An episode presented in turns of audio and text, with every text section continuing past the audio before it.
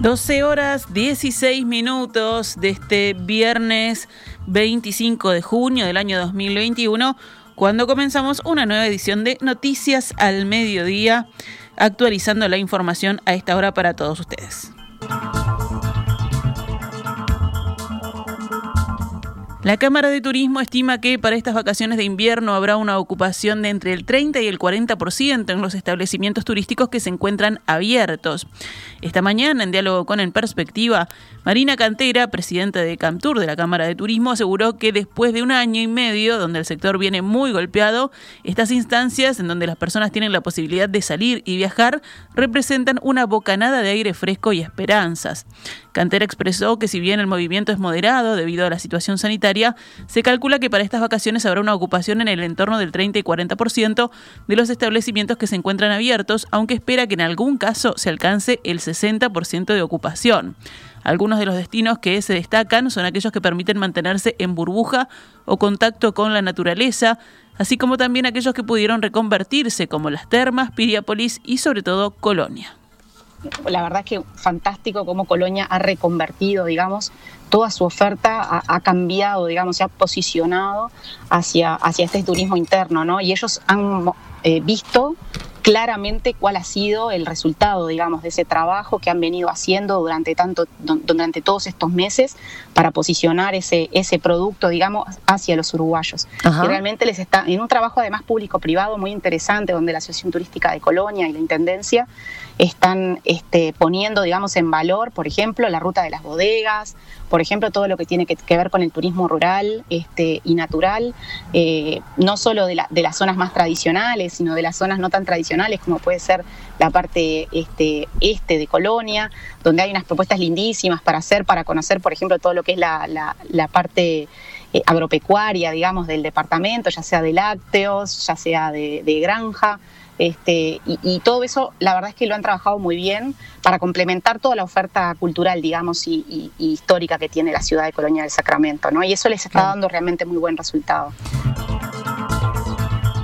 De todas formas, aún el 30% de los establecimientos del sector turístico siguen cerrados. Quienes sí están trabajando y se mantienen abiertos lo hacen a pérdida, según aseguró la presidenta de la Cámara de Turismo.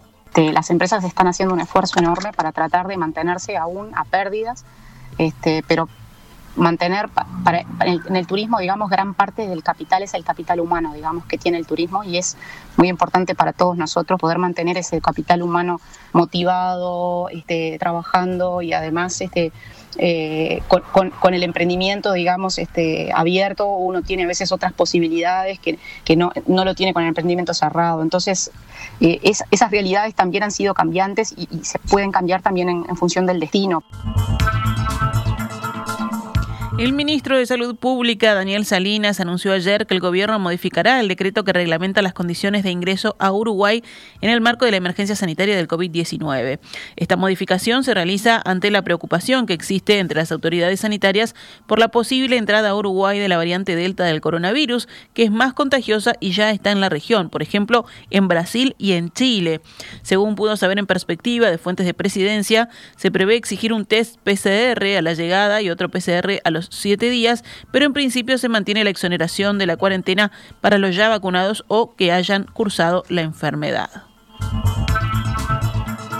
El director del Instituto Pasteur de Montevideo, Carlos Batiani, dijo que se están estudiando tres casos en la frontera que podrían ser de la variante Delta originada en India en octubre del año pasado. El científico aclaró, hablando con Radio Uruguay, que se trata de resultados preliminares. Batiani también enfatizó que en una nueva variante de Manaus que produce casos de reinfección en pacientes ya infectados por la variante P1. Nuestros colegas en Brasil nos están diciendo que esta variante de Manaus está desplazando a la variante P1 por lo tanto, el escenario puede ser que en unos meses tengamos que lidiar con una nueva variante en Brasil, afirmó el director del Instituto Pasteur Montevideo. Gobierno y Embajada de Estados Unidos dieron detalles sobre la donación de vacunas que recibirá Uruguay. Hace minutos, en conferencia de prensa, el ministro de Salud, Daniel Salinas, y el secretario de Presidencia, Álvaro Delgado, junto a Jennifer Savage, encargada de negocios de la Embajada de Estados Unidos, contaron detalles de la donación de vacunas que el país norteamericano le hará a Uruguay. Delgado aseguró que esta semana mantuvieron mucho Zoom para poder concretar la donación y que están muy agradecidos. La encargada de negocios de la Embajada de Estados Unidos detalló el número de dosis que recibirá el país. Y estoy orgullosa a anunciar que los Estados Unidos donará 500 mil dosis de la vacuna Pfizer a Uruguay. Las 500 dosis van a llegar en Uruguay en las semanas que vienen y estamos orgullosos que las vacunas desde los Estados Unidos están una parte de la solución aquí en Uruguay. Esa donación es una parte de los 80 millones de dosis que el presidente Biden anunció el 17 de mayo y refleja nuestra cercanía con Uruguay para combatir el ah, COVID-19 y estamos trabajando lado a lado, codo a codo con Uruguay para combatir en, en una lucha que queremos que todos ganan. Una cosa que era muy clara, Uruguay es un ejemplo de excelencia en la gestión de la pandemia.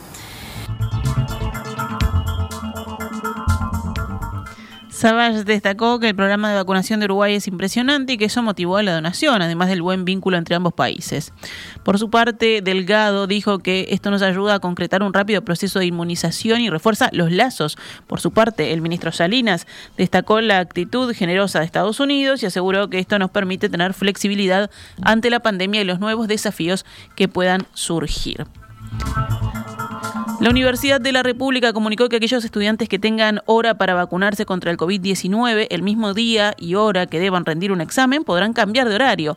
Esto fue acordado con el Ministerio de Salud Pública, según informó el rector de la UDELAR, Rodrigo Arim. Según estableció el centro de estudios, los alumnos tendrán la posibilidad de asistir al vacunatorio a cualquier hora del día, siempre y cuando se respete la fecha asignada por el Ministerio de Salud Pública y se presente la captura de pantalla del sistema de gestión administrativa de la enseñanza que muestre la identificación e inscripción al examen. Aquellos alumnos que deban rendir parciales o asimilables tendrán que presentar un correo en Bedelía que confirme la inscripción para esta instancia en la fecha prevista y que tendrá datos de identificación personal, según añadió la Universidad de la República.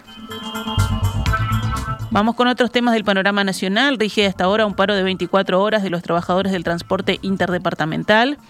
La Unión de Obreros y Trabajadores del Transporte, la UNOT, señaló que el paro es por problemas de estabilidad laboral, rotación de seguro de paro y acoso laboral. Además, desde la UNOT reclaman recuperación salarial, dado que advierten que el sector tiene más de 15% de pérdida salarial y exigen que no se elimine la figura del guarda de ómnibus. El paro abarca el transporte interdepartamental, departamental interurbano y urbano del interior. Las empresas recomiendan consultar las frecuencias de los servicios que habrán eh, de emergencia en cada una de ellas. La Fiscalía de Tacuarembó investiga a un geriátrico luego de una denuncia que se viralizó por redes sociales, dejando en evidencia las malas condiciones en las que viven los cinco adultos mayores que allí residen. La fiscal a cargo del caso, Claudia Lete, explicó ha subrayado que a raíz de esa denuncia, que era por un familiar directo del dueño del residencial, se dispone de una orden de allanamiento o una disposición ocular y se coordina con el Ministerio de Desarrollo y con la Departamental de Salud. Eso fue el 17 de mayo, dijo. Ahora empezó a circular este video y estamos en plena investigación. Las declaraciones son muy fuertes, las imágenes son también muy fuertes, pero lo más preocupante es la situación de los ancianos, añadió. La Dirección Departamental de Salud de Tacuarembó aconsejó el retiro del residencial y la internación en centros de salud para otros cuatro ancianos. El objetivo es protegerlos, sobre todo por la salud muy inestable en la que están, se precisó. Cabildo Abierto presentó reclamos al Ministerio de Economía y Finanzas durante la reunión de ayer en la cual esa cartera expuso el proyecto de ley de rendición de cuentas a la bancada de legisladores de la coalición de gobierno. El director de Finanzas Públicas del Ministerio de Economía, Fernando Blanco, que fue el encargado de explicar la iniciativa, ratificó el criterio de aumento cero en el gasto, salvo por un adicional de 50 millones de dólares anuales para programas destinados a la primera infancia. Sobre el final del encuentro llevado a cabo en el Palacio Legislativo, los liderados por Guido Manini Ríos plantearon algunas de sus diferencias con la política económica.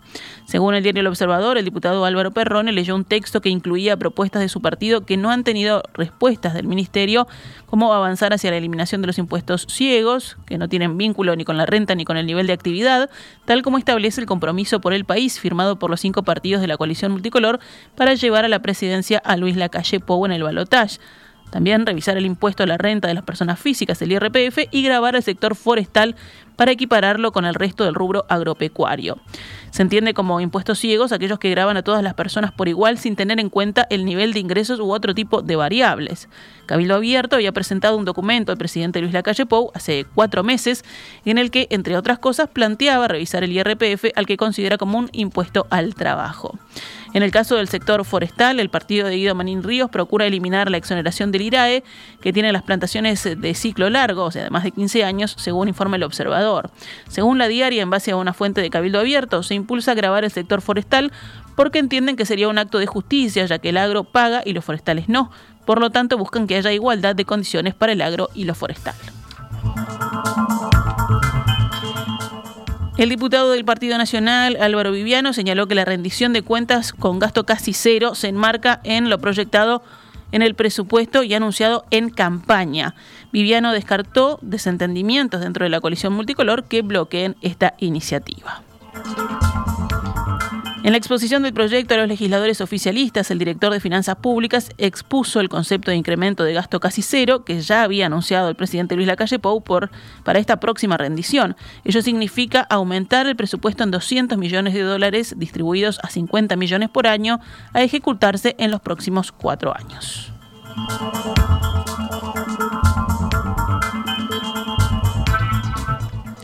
Cerramos el panorama nacional con otras noticias. Un contenedor que había partido de Montevideo fue hollado en el puerto de Barcelona, España, conteniendo una tonelada de cocaína. El contenedor, según la diaria, transportaba dos calderas industriales enviadas por una empresa uruguaya cuyo titular es extranjero. La ministra de Economía, Susana Arbeleche, señaló en rueda de prensa, tras informarle del caso del presidente Luis Lacalle Pou, que la Fiscalía inició una investigación. Las autoridades uruguayas fueron notificadas el 22 de junio de que el contenedor realizó algunas escalas, aunque Arbeleche prefirió no decir cuáles y al momento de llegar a España contenía la droga. También estuvieron presentes en el encuentro con el mandatario los ministros del Interior, Luis Alberto Heber, y de Defensa Javier García para informarle de primera mano los detalles del caso.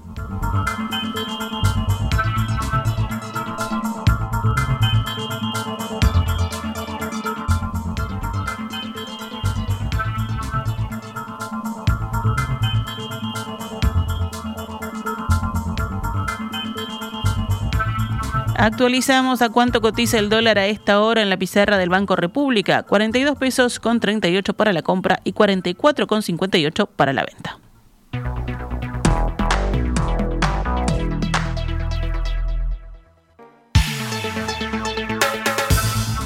12 horas 32 minutos, continuamos en Noticias al Mediodía, nos vamos ahora al panorama internacional. En Estados Unidos, al menos cuatro muertos y 159 desaparecidos es el saldo del derrumbe de ayer jueves de un edificio en Surfside, según dijo hoy la alcaldesa del condado de Miami-Dade, donde se ubica esa ciudad de Florida. Trágicamente, me enteré que anoche sacaron tres cuerpos de los escombros, dijo en conferencia de prensa Daniel Levin Cava por lo que la cifra de fallecidos confirmados se elevó a cuatro. Agregó que el número de personas desaparecidas hasta el momento aumentó a 159.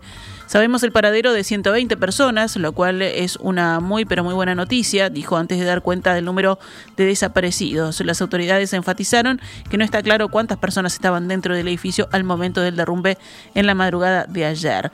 No obstante, la alcaldesa dijo que aún hay esperanzas de encontrar personas con vida entre los escombros. Continuaremos las operaciones de búsqueda y rescate porque todavía tenemos la esperanza de encontrar personas con vida, afirmó la alcaldesa.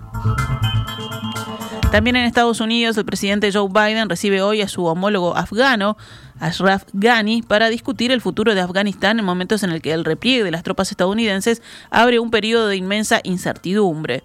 El objetivo declarado de la Casa Blanca es colaborar estrechamente con el gobierno de Kabul para garantizar que Afganistán nunca más se convierta en refugio de grupos terroristas que supongan una amenaza para el territorio estadounidense. Está previsto que ambos mandatarios se reúnan en la tarde de hoy en el Salón Oval para tratar estos delicados asuntos y no está prevista ninguna conferencia de prensa al término de la reunión. Israel estableció hoy la obligación de usar mascarilla en lugares públicos cerrados y empresas tras un repunte de los contagios de COVID-19 por la variante Delta. Desde el 15 de junio los israelíes no estaban obligados a llevar mascarilla ni en el interior ni en el exterior, con más de la mitad del país habiendo ya recibido dos dosis de vacuna. Ante el aumento de los contagios, el Ministerio de Salud anunció que a partir del mediodía de hoy, viernes, la mascarilla será obligatoria en todos los lugares cerrados, salvo en los domicilios, dijo en un comunicado. También se recomienda a los israelíes su uso en grandes concentraciones al aire libre. Ayer Israel registró 227 nuevos enfermos y el primer ministro israelí, Naftali Bennett, ya había advertido el miércoles que si se registraban más de 100 nuevos casos diarios de coronavirus durante una semana, sería nuevamente obligatorio el tapabocas. Cerramos este envío informativo con los deportes. Uruguay, ya clasificado para cuartos de final de la Copa América, jugará el lunes ante Paraguay desde la hora 21. Los celestes obtuvieron el pasaje a la siguiente ronda tras vencer ayer 2 a 0 a Bolivia, con un gol en contra de la defensa boliviana y otro de Edison Cavani. El otro partido de ayer. Eh, fue en el que Paraguay venció a Chile por la misma diferencia, 2 a 0. La Copa América continuará recién el domingo con los partidos de Brasil-Ecuador y Venezuela-Perú. En el torneo Apertura, aquí en lo local, lideran Nacional y Plaza, que abrirá mañana sábado su octava fecha con dos partidos. Sábado 26 de junio, entonces, Fénix River Plate a las 15 horas y Peñarol Villa Española a las 18. El domingo continúa la fecha con Boston River Liverpool a las 12 y Rentistas Nacional a las 15 horas. Lunes 28, Plaza Colonia Cerro Largo a las 15, Montevideo City Torque Deportivo Maldonado 17-15 y se cierra la fecha el martes 29 de junio con los encuentros entre Sudamérica Progreso a las 15 horas y Wanderer Cerrito a las 17.15.